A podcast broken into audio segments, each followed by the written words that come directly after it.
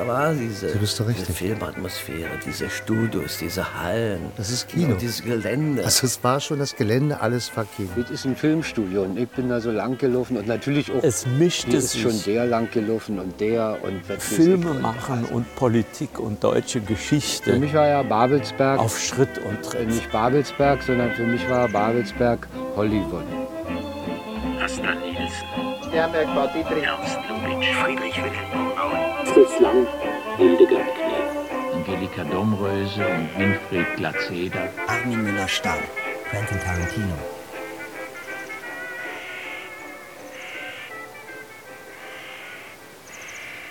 Ohne Geigen küsst man nicht. Oder der Klang von Babelsberg. Feature von Daniel Finkernagel und Alexander Lück. Jahrelang zieht der Fotograf und Kameramann Guido Seber mit seinem Wanderkino durch die Lande. Unter den Dächern Berlins experimentiert er für die Deutsche Bioskopgesellschaft mit dem neuen Medium Film. Dabei kommt es immer wieder zu Bränden. Die Feuerwehr sitzt ihm im Nacken. Herbst 1911. Im Südwesten Berlins findet er den Ort, an dem aus seinen lebenden Fotografien große Filmkunst werden soll. Ein altes Fabrikgebäude auf einer weitläufigen Brachfläche, die von früh bis spät immer unter der Sonne steht und selbst bei einem Brande die Umgebung nicht gefährden kann. Seber kauft das Gelände. Baupläne werden entworfen. Ein strenger Winter kommt, der kälteste seit Jahren. Aber sie errichten das neue Atelier. In nur drei Monaten entsteht ein großes Glashaus, in das Licht von allen Seiten einfließen kann. Das erste Studio in Babelsberg. Februar 1912. Die erste Klappe fällt für den Streifen Der Totentanz mit Asta Nielsen. Ein Mythos wird geboren. Babelsberg ist die Wiege der deutschen Filmkunst.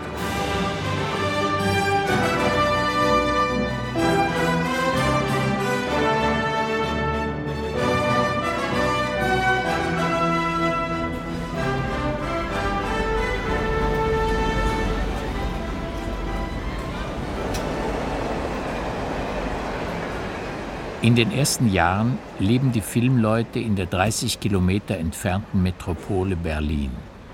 Das Fußvolk nimmt die S-Bahn, die Haute Volée das Auto samt Chauffeur. Und fort geht es in den kalten grauen Morgen in einem rüttelnden Auto nach einem Atelier, das vielleicht eine Stunde vor der Stadt liegt. Asta Nielsen, der erste Babelsberger Star. Und die erste Ikone des deutschen Films, ein Import aus Dänemark. Eine kühle Schönheit, die in Deutschland den Bubikopf populär machen wird. Hier residiert man in einer Garderobe, die an Größe und Komfort so beschaffen ist, dass das anspruchsvolle Dienstmädchen damit nicht zufrieden wäre. Man muss froh sein, wenn eine solche Kammer im Winter geheizt ist und wenn sie nicht direkt unter den Kreissägen der Tischlerei oder neben dem ohrenbetäubenden Lärm der Lichtmotoren liegt. Einige hundert Arbeiter hämmern Kulissen nach dem Kommando aus zehn verschiedenen Kehlen. Der Krach am Set spielt keine Rolle. Im Kino ist der Film noch stumm.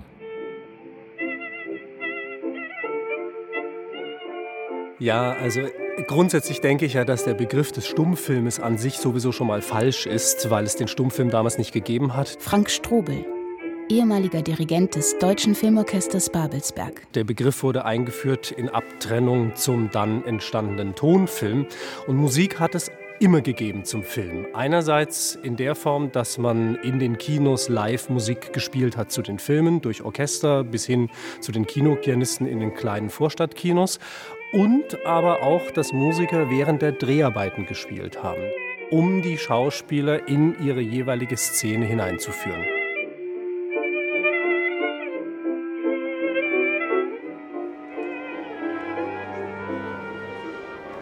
Das Deutsche Filmorchester Babelsberg.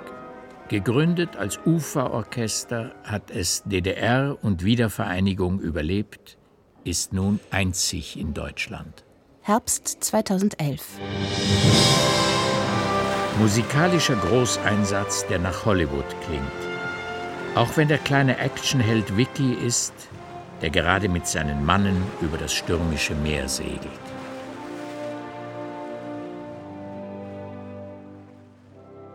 Babelsberg ist von Anfang an ein kreativer Schmelztiegel. Klaus-Peter Bayer, Intendant des Deutschen Filmorchesters Babelsberg. Es waren unglaublich viele und unglaublich innovative Techniker hier. Ebenso wie Künstler, also angefangen von Regisseuren über Schauspieler äh, bis hin zu Bühnenbildnern, Szenenbildnern und auch Komponisten und damit auch mit den Musikern. Ich glaube, diese Verdichtung hat letzten Endes dazu geführt, dass man aufgrund kurzer Wege, permanenten Zusammenarbeitens tatsächlich hier auch unglaublich innovativ sein konnte.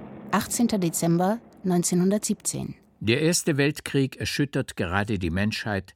Da greift die Politik erstmals nach dem Film um sich seiner als Propaganda- und Ablenkungsmedium zu bedienen. Auf Betreiben von General Ernst Ludendorff wird die Universum Film AG, die UFA, gegründet. November 1918. Die Revolution bricht aus. Auch die UFA kann das Kaiserreich nicht mehr retten. Am Vorabend des 9. November hat eine Produktion in Berlin Premiere die Carmen-Verfilmung des 26-jährigen Ernst Lubitsch. In der Hauptrolle einer der größten Stars der Stummfilmzeit. Pola Negri, eine exotische schwarzhaarige Schönheit aus Warschau.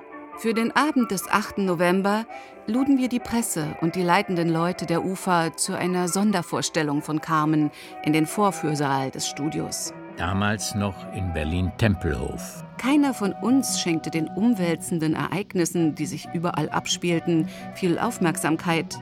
Wenn man am Rande des Abgrunds lebt, nimmt man ihn bald nicht mehr wahr. An jenem Abend war mein Lamé-Kleid ein glitzernder Triumph. Der Champagner war perfekt gekühlt. Das Studioorchester spielte Melodien aus Carmen, um uns in die richtige Stimmung zu versetzen. Der Film begann. Bei meinem ersten Auftritt gab es Beifall.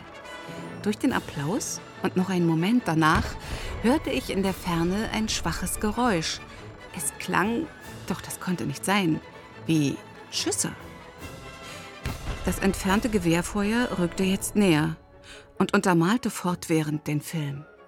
Während Carmen auf der Leinwand stirbt, fällt draußen auf den Straßen Berlins die letzte Klappe für das Deutsche Kaiserreich. Arbeiter und Soldaten, das Alte und Morsche, die Monarchie ist zusammengebrochen. Es lebe das Neue, es lebe die Deutsche Republik.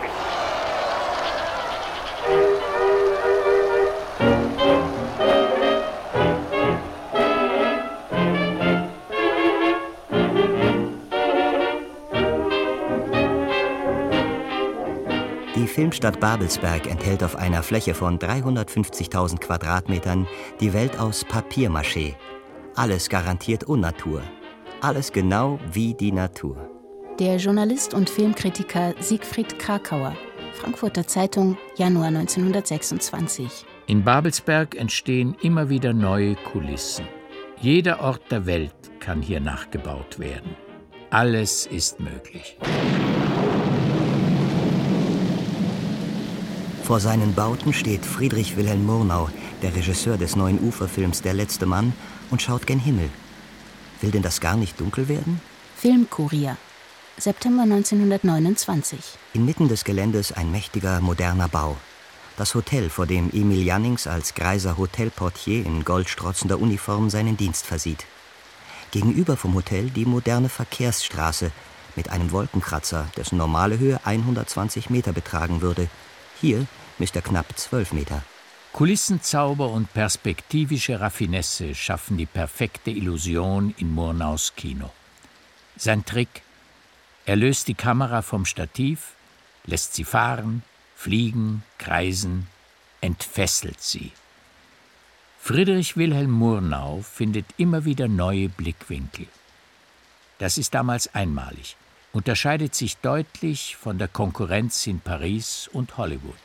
Endlich ist es dunkel geworden. Die Feuerwehr steht mit neuen, selbsterdachten Regenspritzen auf hohen Leitern. Murnau und sein Operateur Freund stehen unter einem Regendach. Achtung, Aufnahme. Los. Autos über Autos rollen heran. Vor dem Hotel flutet die Menschenmenge hin und her. Über das Ganze ergießt sich ein wahrer Wolkenbruch. Jetzt ein Zeichen. Und Emil Jannings tritt in Aktion. Babelsberg ist schon in den 20er Jahren ein Paradies für Filmvisionäre. Der vielleicht größte kommt aus Wien.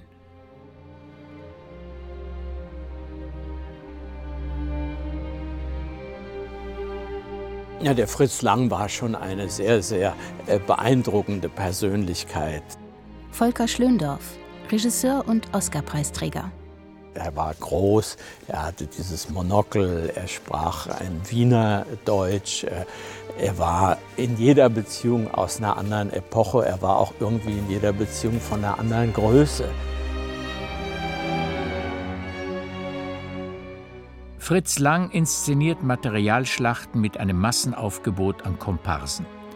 Für seine Nibelungen-Verfilmung lässt er einen Wald und die Etzelburg errichten. Er ist Meister der Spezialeffekte, macht aus dem Kino eine atemberaubende Illusionsmaschine.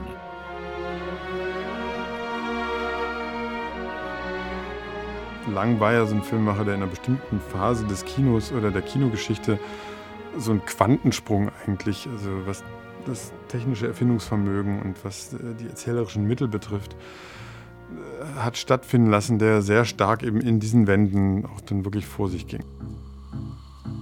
Der Regisseur Tom Tikwer. Mit 27 dreht er in Babelsberg das vierminütige Kammerspiel Epilog. In einem kleinen Zimmer ein Mann und eine Frau, deren Beziehung gescheitert ist. Die Geschichte endet dramatisch. Es ist so heiß. Hab ich geschossen? Ich habe Rainer erschossen.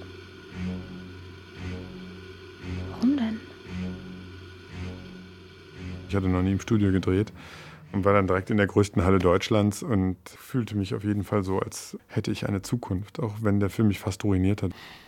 Ich habe auch, glaube ich, sogar damals die Gerichtsvollzieher an den Hals gekriegt, weil ich die Rechnung von Babelsberg nicht bezahlen konnte. Moment mal, hier stimmt doch was nicht. Hast recht.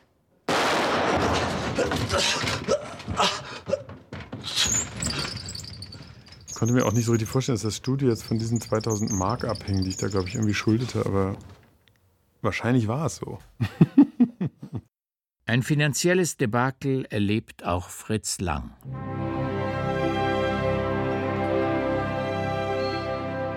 Metropolis aus dem Jahre 1927. Eine düstere Vision.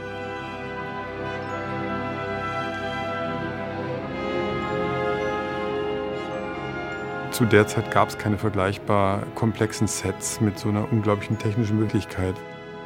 Und nirgendwo wurde ein Film gemacht, der diese sagenhafte Komplexität hatte wie Metropolis. Es gibt keinen vergleichbaren Film aus dieser Zeit weltweit.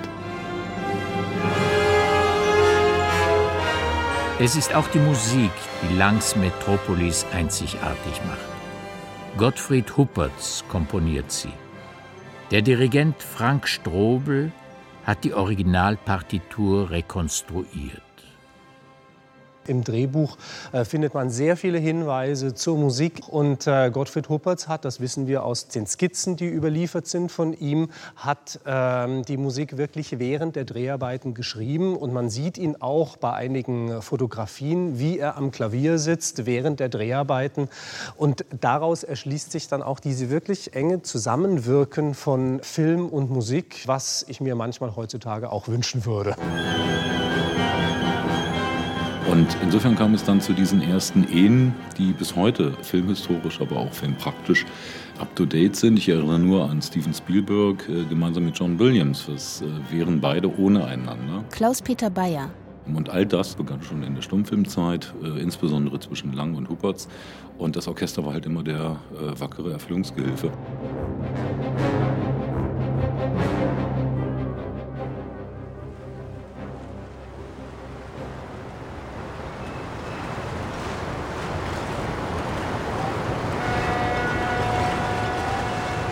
Die visionären Bilder der Megacity Metropolis sollen Fritz Lang in New York beim Anblick der Skyline eingefallen sein. Mit Uferproduzent Erich Pommer reist Fritz Lang nach Amerika, das inzwischen auch im Kino zum Land der unbegrenzten Möglichkeiten avanciert ist. Viele deutsche Schauspieler, Regisseure und Komponisten versuchen in Hollywood ihr Glück. Einer bekommt 1929 den allerersten Oscar als bester Hauptdarsteller. Emil Jannings. Ein guter Film ist der, den Millionen Menschen sehen wollen. Ein schlechter nur für eine kleine Gruppe. Das Schlagwort heißt nicht Kunst, sondern Business. Das klingt für europäische Begriffe schrecklich, hat aber da Grundlage für die außerordentlich lebenskräftige, gesunde amerikanische Filmindustrie geschaffen. Von dort kommt Ende der 20er Jahre auch die entscheidende Wende. Amerika entdeckt den Tonfilm. In Babelsberg herrscht zugleich Aufbruchs- und Untergangsstimmung. Sommer 1929. Die UFA dreht in Ungarn Außeneinstellungen für den Stummfilm Die Melodie des Herzens. In den Hauptrollen Dieter Parlow und Willy Fritsch. Plötzlich ein Anruf aus Babelsberg: Aufnahmen stoppen. Der Film wird völlig neu nun mit Ton gedreht und schreibt deutsche Kinogeschichte, trotz der teilweise unbeholfenen Sprechpassagen. Ja, ein Bär. Das ist eben eine große Sache. Ja, ein Pferd. Das ist eben eine große Sache. Und der Ton beim Film ist es auch.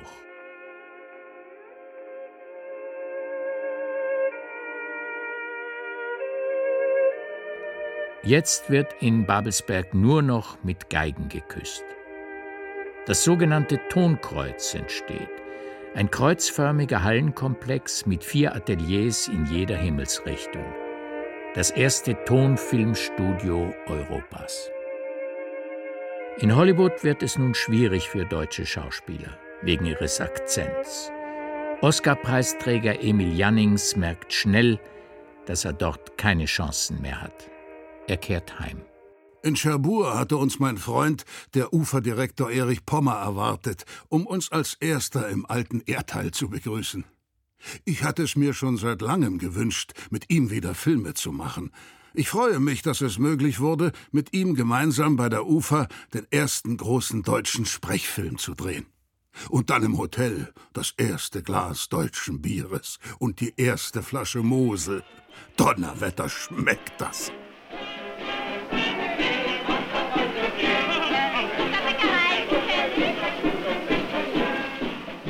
Die ersten Tonfilme müssen auch fürchterlich gewesen sein für die Produktion, weil alles, was mit dem Film zu tun hatte, damit meine ich eben nicht nur Schauspieler, Requisiteure, Regie, Kamera, Licht, sondern auch Musiker mussten am Set sein. Das alles wurde zusammen aufgenommen. Und nun stellen Sie sich vor, dass irgendein Musiker in den zweiten Geigen oder in den Holzbläsern einen schlechten Abend hatte weil seine Frau ihn gerade verlassen hat oder was auch immer, der gurkt sozusagen einen rein, um im Fachjargon zu bleiben. Da musste alles wieder auf Anfang. In den Babelsberger Synchronstudios wird ab den frühen 30er Jahren die Musik separat aufgenommen und später mit den Filmbildern gemischt.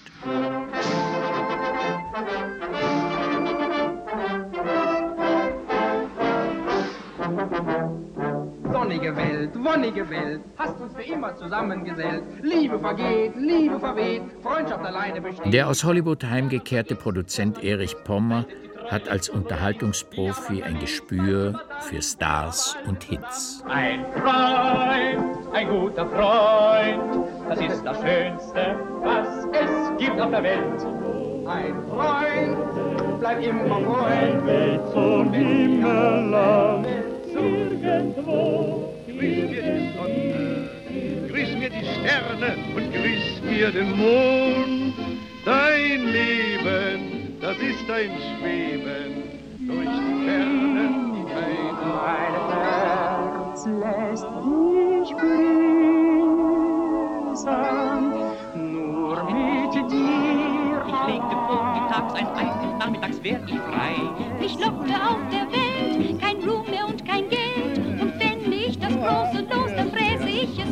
Gehört uns die Welt. Jawohl, meine Herren, die Sorgen sind fern. Wir tun, was uns gefällt. Der Film wird zum Transportmittel eines neuen Genres, des Schlagers. In jenen Jahren ist Werner Richard Heimann der Ohrwurmlieferant. Gibt's nur einmal, das kommt nicht wieder. Das ist so schön, wahr zu sein. So wie ein Wunder, wird auf uns nieder. Vom Paradies ein Wunderschein. Filmwelt, Oktober 1934. In einem Straßenverzeichnis von Groß-Berlin und Umgebung ist sie nicht eingetragen, die Schlagerstraße, obwohl sie es verdient. Denn in ganz Europa gibt es nur eine und eben diese Schlagerstraße, wie sie von den beiden hervorragenden deutschen Filmarchitekten Herlt und Röhrig auf dem Neubabelsberger Filmgelände der Ufer erbaut worden ist. In Charelles Der Kongress tanzt wurde sie der Schauplatz bunt bewegter Szenen. Darin tanzt und zwitschert die zierliche Lilian Harvey. Sie und ihr Filmpartner Willy Fritsch sind das Traumpaar des deutschen Films. Du bist das süßeste Mädel der Welt. Du bist die einzige, die mir gefällt. Die Wahrheit über Lilian Harvey in Neueste Nachrichten 1932. Es geht um die Frage, ob Lilian Harvey und Willy Fritsch verheiratet sind. Viele meinen nicht. Willy Fritsch sei sogar andersherum. Alles Bluff. Sie führen eine glückliche Ehe. Allerdings in getrennten Wohnungen. Er am Kaiserdamm, sie in der Ahornallee. Sie heißt in Wirklichkeit Elisabeth Papel. Ihr Vater lebt in dürftigen Verhältnissen und wird von ihr in seinen alten Tagen mit keinem Pfennig unterstützt. Diese kleinen Ergänzungen fehlten noch, um das Charakterbild der Dame Lilian Harvey abschließend abzurunden. Du bist das süßeste Mädel der Welt. Miteinander verheiratet waren die beiden nie. Nur auf der Leinwand haben sie sich in zwölf Filmen ewige Treue geschworen. Die keusche Susanne. Die drei von der Tankstelle. Liebeswalzer. Der Kongress tanzt. Lilian Harvey verliebt sich in den Regisseur Paul Martin, geht mit ihm 1933 nach Amerika.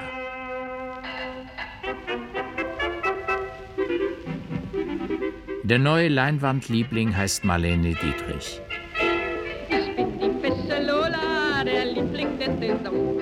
Von Erich Pommer entdeckt und zum Casting eingeladen.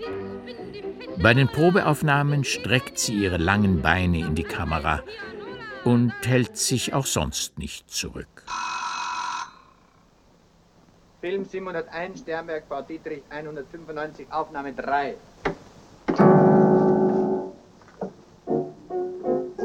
Jetzt aber falsch spielst, verstehst du? Dann gibt's einen Tritt. Wer wird denn weinen, wenn man auseinander geht, wenn an der nächsten Ecke schon ein anderer steht? Marlene ist kein Neuling. Sie hat in 18 Stummfilmen mitgespielt. So sind die Männer. Tragödie der Liebe. Kaffee Elektrik. Ich küsse Ihre Hand, Madame. Prinzessin Olala. Die Frau, nach der man sich sehnt. Gefahren der Brautzeit. Wer will denn weinen, wenn Marlene Dietrich und die UFA trennen sich bald. 1930 geht die Aktrice nach Hollywood. 1933. Die Nazis übernehmen das Land und Babelsberg. Propagandaminister Josef Goebbels will die Studios zur größten Filmstadt der Welt machen, legt persönlich den Grundstein. Erster Schritt die Gründung einer Filmakademie. Ich verbinde damit den Wunsch, dass in der nun erstehenden Deutschen Filmakademie immer drei Erkenntnisse zu Hause sein mögen. Und zwar, dass die Kunst mehr mit Können als mit Wollen zu tun hat. Dass Wirtschaft und Technik der Kunst untertan sind. Und dass der Dienst am Volke die höchste Ehre und die höchste Pflicht unseres Lebens und unseres Arbeitens ist. Als Galionsfigur des neuen deutschen Films hat sich Goebbels Fritz Lang ausgeguckt. Der Propagandaminister lädt den Regisseur zum Gespräch. Lang erzählt davon 1968 in einer Fernsehdokumentation. Eine anekdotische Erinnerung an eine Zeit der Unterdrückung und des Grauens. Ein ganz großer, langer Raum und am Ende des Raums, bei den Fenstern, ist ein Schreibtisch und hinter dem Schreibtisch sitzt Goebbels. Und Goebbels kommt mir entgegen, er ist unerhört liebenswürdig.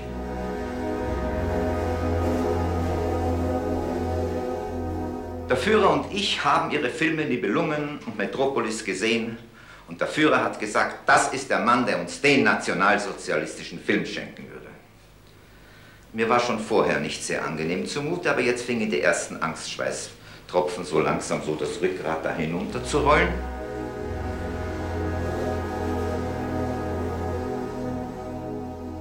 Ich sagte dem Minister, wie sehr ich mich geehrt fühlte. Ich war nass am ganzen Körper vor Angst. Am selben Abend verließ ich Deutschland und kam nie wieder.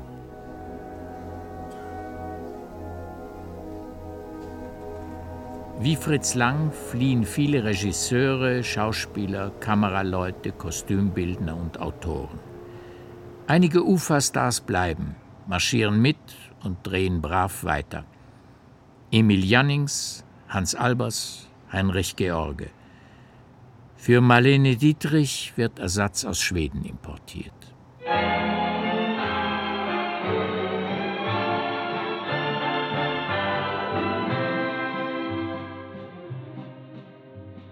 Wenn mal mein Herz unglücklich liegt, ist es vor Kummer unsagbar betrübt.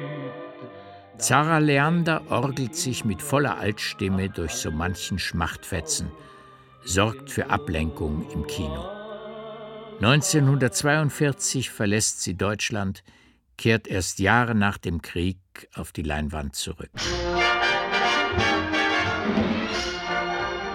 Der andere große Star vieler Unterhaltungs- und Propagandastreifen, Marika Röck. Für eine Nacht voller Seligkeit, da gebe ich alles hin. Doch ich verschenk mein Herz nur dann, wenn ich in Stimmung bin. Der Filmkurier von 1939. Etwas hat sie dabei der amerikanischen Konkurrenz voraus. Den burschikosen Schalk, den sprudelnden Charme und nicht zu vergessen, Paprika im Blut. Ich möchte auch mal glücklich sein, bis morgens früh um Die Ungarin steppt virtuos durch die beiden ersten deutschen Farbfilme. Frauen sind doch die besseren Diplomaten. Die Frau meiner Träume. Josef Goebbels hat in Babelsberg die eine oder andere Frau seiner Träume entdeckt. Das bringt ihm den Titel Bock von Babelsberg ein. Seine Affäre mit der Schauspielerin Lida Barova wird zum Politikum. Der Propagandaminister will für die schöne Tschechin Familie und Karriere verlassen. Adolf Hitler greift ein und ordnet das Ende der Liebschaft an. Goebbels gehorcht. Ein Freund, ein guter Freund, das ist das Schönste, was es gibt auf der Welt. Ein Freund, bleib immer Freund, und wenn die ganze Welt zusammenfällt, Ruh sei auch nicht betrübt, wenn dein Schatz dich nicht mehr liebt. Ein Werner Richard Heimann, der Komponist dieses Schlagers, wird 1933 von der UFA gefeuert. Er war Jude und konnte Deutschland rechtzeitig verlassen.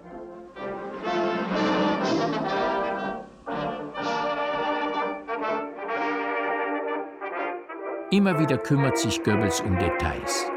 Für Veit Harlands antisemitischen Propagandastreifen Jud Süß soll der renommierte Wolfgang Zeller die Musik schreiben. Es ist bekannt, dass Wolfgang Zeller den Film nicht machen wollte und er sich deswegen hat äh, zum Militär verpflichten lassen und ist dann an die Front gegangen, um diesem Auftrag zu entgehen. Frank Strobel, Dirigent. Es wurde dann Goebbels direkt eingeschaltet, der ihm dann äh, den Auftrag gegeben hat, zurückzukehren, um diesen Film zu vertonen. Und es gibt ein interessantes Foto, wo man ihn bei den Aufnahmen sieht von der Musik zu Jud Süß, wo er in Uniform dirigiert. Und das war seine Form des Protestes, dass er damit eigentlich zeigen wollte, er ist zwangsverpflichtet. Er hat dann selber sich in einer gewissen Weise von dem Werk distanziert, was auch dadurch sichtbar wird, dass alles von Zeller erhalten ist, auch seine ganzen Theatermusiken, über 100 Filmmusiken, nur die Partitur von Jud Süß fehlt. Und da hatte ich dann einmal ein bisschen nachgeforscht und äh, habe aus dem Kreis der Familien dann erfahren, dass Wolfgang Zeller diese Partitur im Wannsee versenkt hat. Wie manche andere Uferkünstler kann Zeller nach 1945 problemlos die Karriere fortsetzen. Die Babelsberger Studios überleben die letzten Kriegstage weitgehend unbeschädigt. Dabei waren die Stalin-Orgeln auch auf die Traumfabrik gerichtet. Doch die Sowjets erkennen schnell, dass sie das Medium Film zur politischen Umerziehung nutzen können. So wird am 17. Mai 1946 die Deutsche Filmaktiengesellschaft, die DEFA, gegründet. Zuvor beginnen in den Ruinen von Berlin die Dreharbeiten für den ersten deutschen Nachkriegsfilm Die Mörder sind unter uns. Regie führt Wolfgang Staute, die weibliche Hauptrolle spielt die damals noch unbekannte Hildegard Knef.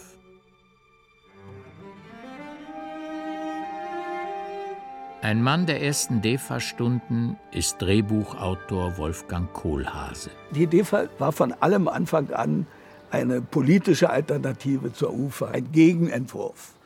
Die UFA hatte eine bestimmte Rolle gespielt äh, in der Nazi-Zeit und die DEFA war natürlich der Versuch eines radikalen Neubeginns. Aber sie hatte ja nicht von vornherein eine eigene Ästhetik. Sie hatte ja auch kein neues Personal. Alle Leute, mit Ausnahme weniger namentlich markierter Leute, machten ja weiter waren schon immer dabei gewesen. In den kommenden Jahrzehnten schreibt Wolfgang Kohlhase viele Drehbücher, wird einer der wichtigsten Impulsgeber des ostdeutschen Films.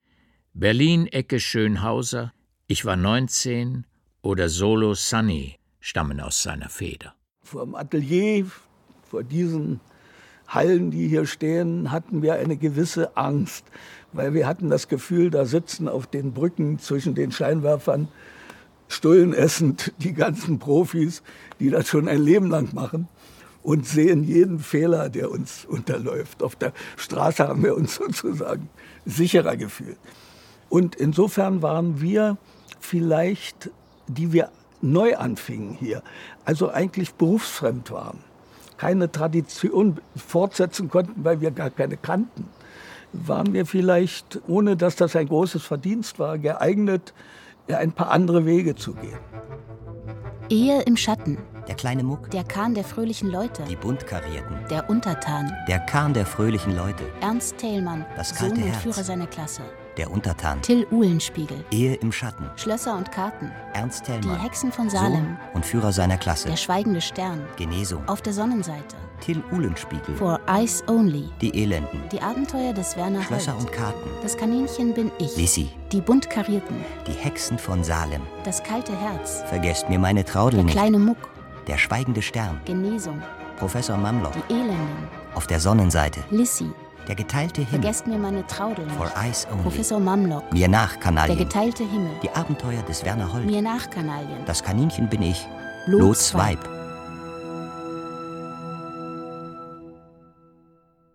In 40 Jahren DDR entstehen über 700 DEFA-Filme. Von Propagandaschinken über Gegenwartsgeschichten, Literaturverfilmungen bis hin zu Wildwest, Science-Fiction, Märchen oder Kinderfilmen. Nur dass die Traumfabrik jetzt sozialistisch orientiert ist, wie der wöchentliche Augenzeuge. 2400 Frauen und Männer arbeiten in diesem volkseigenen Betrieb in Babelsberg. Und in den Personalunterlagen stehen über 180 Berufe. Der Name des Betriebes? VEB DEFA Studio für Spielfilme. Volkseigen, das meint auch, Geld spielt keine Rolle. In der Zeit, wo wir da waren, gab es ja das Wort Geld überhaupt nicht. Michael Gwistek, Schauspieler. Also das Film, was mit Geld zu tun hat, gab es überhaupt nicht, sondern Film war ein Stoff, eine Geschichte, kriegt man die durch, äh, kann man den machen. Wenn man die Geschichte durch hat, dann war die Finanzierung automatisch. Ich habe mal kurz einen Vertrag mal nachgeguckt, so als Schauspieler. Henry Hübchen. Da steht einfach nur drin, Vertragsbeginn. Ende gibt es da nicht. Und ausgezahlt wurde man eben pro Tag, pro geleistetem Drehtag. Das können 30 werden, 20, 100. Ja.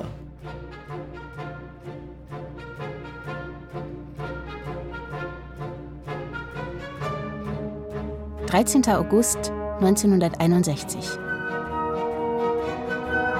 Die DDR mauert sich ein. Von meiner Seite aus Frank Bayer, Regisseur. war mit diesem Mauerbau ein, auch eine Hoffnung verbunden, nämlich die Hoffnung, dass dieser Staat DDR sich wirtschaftlich konsolidieren könne, dass man, nachdem die Abgrenzung stattgefunden hatte, offener und freier im Lande miteinander umgehen konnte, dass man zum Beispiel auch kritischere Filme machen konnte. Nackt unter Wölfen. Karbid und Sauerampfer. Spur der Steine. Jakob der Lügner. Das Versteck. Der Aufenthalt. Die Hoffnung auf Freiheit im Mauerschatten erfüllt sich nicht. 1965. Elftes Plenum des Zentralkomitees der SED. Generalabrechnung mit der Kunst. Die Konsequenzen für Babelsberg sind drastisch. Fast ein ganzer Filmjahrgang verschwindet in den Tresoren. Darunter Frank Bayers Film Spur der Steine, in dem Manfred Krug einen großschnäuzigen Brigadier spielt, der kein Blatt vor den Mund nimmt. Ich bin der neue Parteisekretär. Und ich bin Pittiplatsch, der Liebe. Hoffentlich haben Sie dir die Arbeitsschutzbestimmungen erklärt. Hier holt sich nämlich öfter einer eine Beule. Hoppla.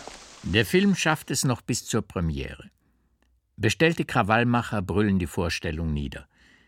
Bis zum Ende der DDR verschwindet das Werk von der Leinwand. Manfred Krug reist 1977 nach West-Berlin aus. Entlein übers Wasser sind geschwommer, schwommer, schwommer. Lass sie ziehen, Die Geschichte der Missverständnisse ist lang zwischen der Politik und dem Kino, sagen wir mal. Aber sie, es ist nicht nur eine Zeit von Katastrophen. Eher hatte man zu tun mit einer gewissen permanenten Bedenklichkeit, weil was sich die Politik im öffentlichen Gespräch nicht zutraute, das wollte sie dann möglicherweise auch nicht im Kino sehen. Es war ein falscher Gedanke. Nein! In Lachtauben weinen nicht spielt Uwe Kockisch einen aufmüpfigen Stahlwerker. Bitte? Das Ganze ein Abbild maroder DDR-Industrie und unzumutbarer Arbeitsbedingungen. Ich habe gesagt, nein! So. Mit euch ist also nicht geredet worden. Mit uns wurde so viel geredet, wir können schon singen. Leider sind wir keine Nachtigallen. Habe ich nicht behauptet. Aber uns wird dumm verkaufen, was? Wenn da so ein Wisch ankommt. Kockisch soll in einer Schlüsselszene zum Streik aufrufen. Doch die wird immer wieder verschoben und schließlich gestrichen. Der Schauspieler wehrt sich, droht, den ganzen Dreh abzubrechen. Und dann kamen, um es kurz zu machen, zwei Herren aus Berlin, ganz freundlich. Wir haben gehört, sie haben Schwierigkeiten, also jetzt hier mit inhaltlich. Interessiert uns gar nicht, ist auch egal, ist nicht schlimm, alles klar. Also wir haben mal ungefähr eine Aufstellung gemacht. Das heißt, wir müssen von vorn drehen dann. Das wäre dann, ja, Pi mal Daumen, äh, so und so eine Summe, wo ich dachte, die machen einen Witz. Nee, die haben keinen Witz gemacht. Das waren ganz einfach, sind die blieben freundlich. Der eine Herr sagte nichts, er guckte nur. Also ich habe, äh, bin ich weggefahren, bin da geblieben. Die DEFA hat mir gar nicht mehr geschmeckt. Ein anderer Film über das Leben in der kleinen DDR hat keine Probleme mit der Zensur. Er wird der DEFA-Kultfilm. Im Mittelpunkt eine Frau, die sich nicht aufgeben will und entschlossen für ihr Glück kämpft. Kommt doch auch ganz gut ohne aus. Dabei könnte ich den Reifenfritzen haben. Da steht doch Gewehr bei Fuß. Ein Wort und ich hab ihn. Standesamt und Kirchenglocken. Und keiner schüttet mir mehr die Kohlen vor der Haustür. Und im Arm, im Arm, Kirchenglocken. Vorher da mache ich noch ein Fass auf. Und kein kleines. Kein kleines. Angelika Domröse. Ich habe einen Instinkt gehabt, dass ich mit dieser Rolle, es ging nicht um berühmt werden, es ging nicht, es ging einfach darum, dass es so eine wunderbar notierte Rolle war und dass er ein sehr, sehr schönes Buch war. Die Legende von Paul und Paula, inszeniert von Heiner Caro, der es seiner Heldin nicht leicht macht. Ach, das äh, fing ärgerlich an, weil der Caro mich bat, Probeaufnahmen zu machen. Und ich war eigentlich eine gestandene Schauspielerin, hatte es nicht mehr nötig, Probeaufnahmen zu machen. Wie viele Probeaufnahmen die Band für den Soundtrack brauchte, man weiß es nicht. Wenn ein Mensch kurze Zeit lebt. Vermutlich eine ganze Menge. Denn die Gruppe aus Ostberlin war damals noch gänzlich unbekannt. Mensch lange Zeit lebt. Mit dem Film kam der Durchbruch. Sagt die Welt, es ist Zeit. Die Pudis. Meine Freundin ist schön. Als ich aufstand, ist sie gegangen. Nicht nur die Story und die Darsteller Angelika Domröse und Winfried Glatzeder machen Paul und Paula zur Legende. Auch die Musik bleibt.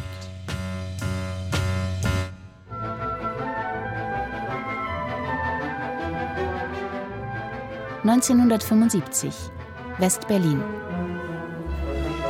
Die Berlinale, auch für die DEFA ein Fenster zur Welt. Zum ersten Mal gewinnt eine Babelsberger Produktion den Silbernen Bären. Frank Bayers Jakob der Lügner.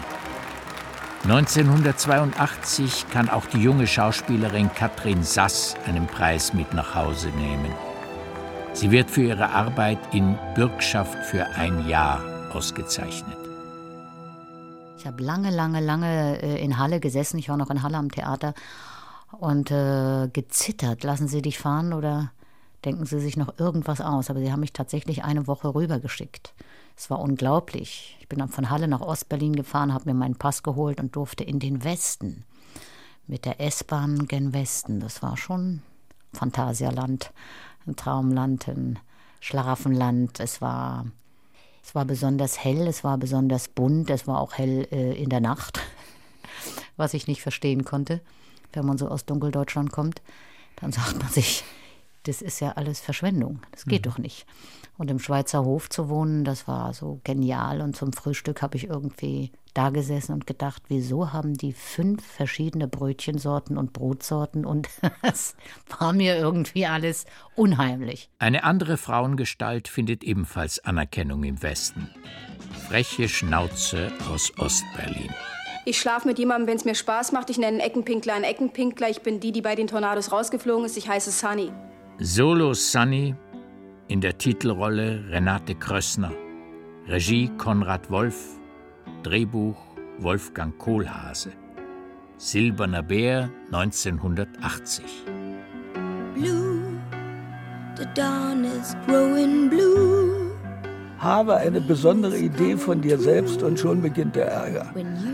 Und diesen Gedanken, für den finden Sie überall ein Publikum, wohin Sie mit dem Film auch fahren. Und das ist offensichtlich niemals erledigt. Und so hat der Film heute bestimmte Nachrichten, wie es damals war. Wann haben wir den gedreht? Ende der 70er Jahre. Wie war es damals an dem berühmten Berliner Prenzlauer Berg, wo Jung und Alt zusammenlebten. Es wurde nicht leicht gelebt, aber kräftig. Noch ein Film, der auf der Berlinale laufen wird, stammt aus Kohlhaases Feder. Der Bruch. Es ist eine der wenigen deutsch-deutschen Koproduktionen, eine Gangsterkomödie. Regie führt Frank Bayer. Neben Rolf Hoppe Ost spielen darin Otto Sander und Götz-George West. Und vor allen Dingen hat mich gereizt, wirklich in der DDR zu drehen, weil ich kenne ja nun die halbe Welt durch meine Filmarbeit. Aber es war mir nie vergönnt, hier zu drehen. Und wenn Sie so wollen, habe ich mir das natürlich ausgesucht. Es ist nicht eine Rolle zum Abstauben, wie ich es mir da drüben aussuchen kann, wo ich sage, ich möchte gerne das spielen und dann schreiben Sie mir das auf meine Figur hin. Das passierte hier nicht. Sondern hier war eine Rollenvorgabe, die der Kohlhase sehr sensibel ausgearbeitet hat. Und sie haben gesagt, willst du mitspielen? Es ist halt Ensemble. Und da habe ich gesagt, okay, das kann ich mir leisten. Im selben Jahr, als der Bruch auf der Berlinale läuft, hat Heiner Karos letzter DEFA-Film Premiere. An einem denkwürdigen Tag. 9. November 1989. Ostberlin. Kino International. Streicher wie so oft im Film und liebliche Klänge, aber doch ungewöhnlich für die meisten Zuschauer, wer da wen küsst in Coming Out. Mit dabei Michael Gwisdek als schwuler Kellner. Ich war im Kino und meine gesamten Kollegen von Coming Out waren der Meinung, ich habe ein Rad ab, weil ich gesagt habe, Kinder, wir müssen jetzt an die Grenze gehen, weil die wird gerade aufgemacht. Da haben die alle gelacht und haben gesagt, ja, das haben wir auch gehört, Herrn Schabowski und so weiter. Das ist dann ab Montag mit Ausweis, wie sich das gehört. Ich bin nicht zur Premierenfeier gegangen, sondern bin an die Grenze gegangen und war einer der ersten am Brandenburger Tor. Da war noch ja kein Kameramann da.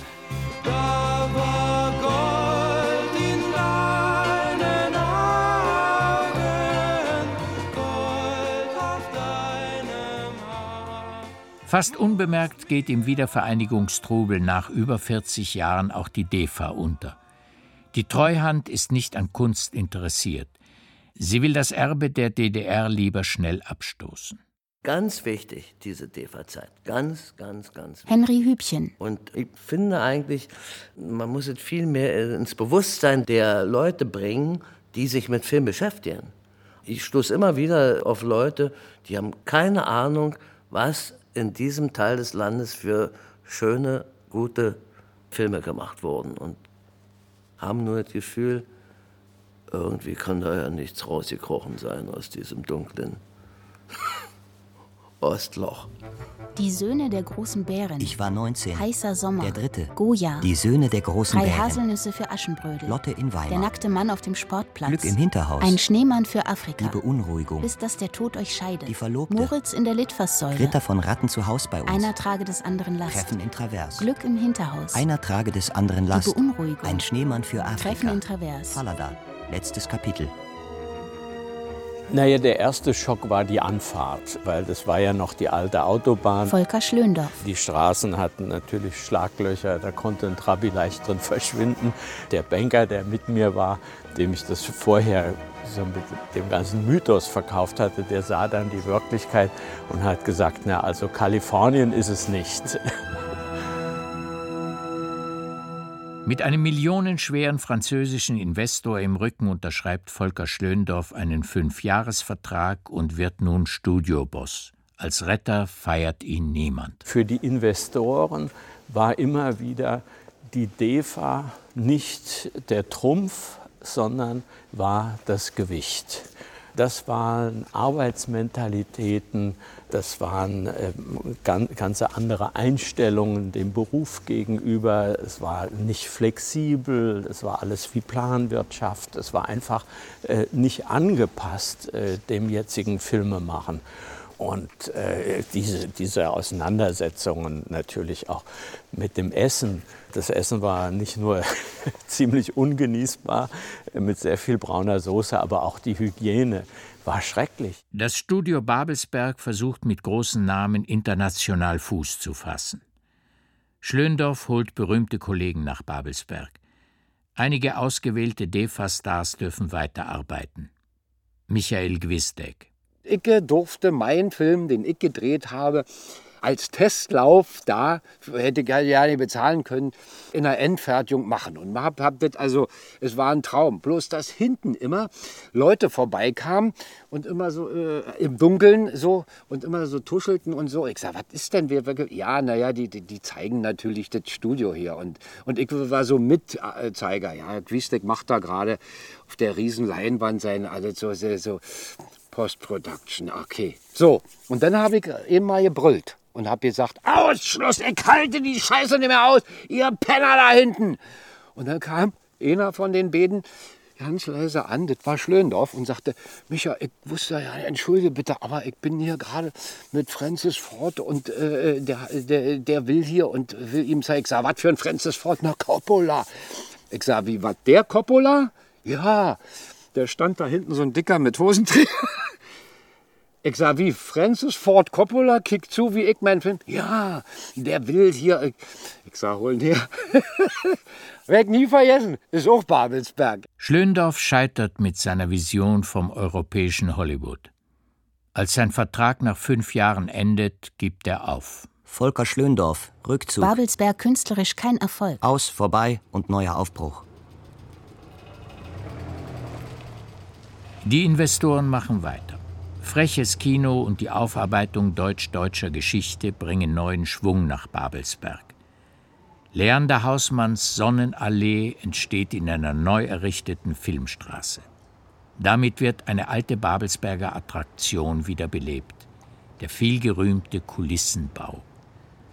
Heute wird die gewaltige Attrappe aus Stahl, Gips und Pappe als Berliner Straße vermarktet. Ein begehrtes, wandelbares Szenenbild unter freiem Himmel. Der Pianist. Boxhagener Platz. Rosenstraße. Herr Lehmann. Mein Führer. Inglorious Bastards.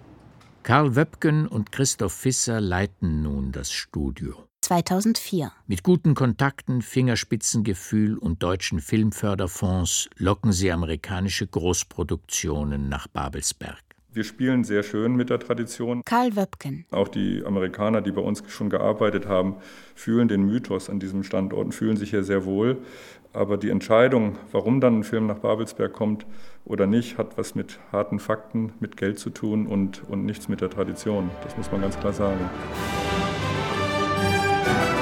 Und wieder ist es der Mythos, der Klang von Babelsberg, der Produktionsfirmen und Regisseure anzieht. Kate Winslet. Die Burn-Verschwörung. Tom Cruise. Der Ghostwriter. Brad Pitt. Unknown Identity. Tom Hanks. Operation Walküre. Natalie Portman. Der Vorleser. Armin Die drei. Musketiere. Liam Neeson. In 80 Tagen um die Welt. Matt Damon. Kate Winslet. Mila Tom Jovovich. Cruise. Orlando Brad Bloom. Pitt. Kevin Spacey. Tom Hanks. Quentin Tarantino. Oh man, it was it was a joy beyond measure. I mean, because uh, Es war einfach großartig, in einem Filmstudio zu arbeiten, in dem all die Klassiker aus den 20er Jahren gedreht wurden. Eine Epoche, die ich als einen der Höhepunkte der Kinogeschichte betrachte. one of the greatest, greatest times. And to actually be on uh, Und dann an diesem Ort zu sein, wo diese Filme entstanden, war magisch. uh, it was it was magical.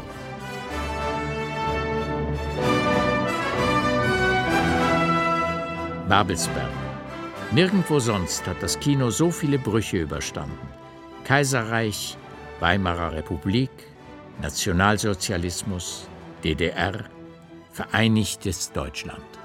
Eine absolute Traumfabrik, Kino, ja, Hollywood. Die Wiege der Filmkunst, wie man so sagt. Und äh, es ist sozusagen wie so ein Patient, der immer mal wieder unvorstellbar im Saft stand und dann wieder fast einem Herzanfall erlegen wäre, dann wiederbelebt wurde. Film ist eben- und ich habe so das Gefühl, wir sind halt gerade äh, in der dritten Reinkarnationsphase. Film ist eben oftmals interessanter als draußen.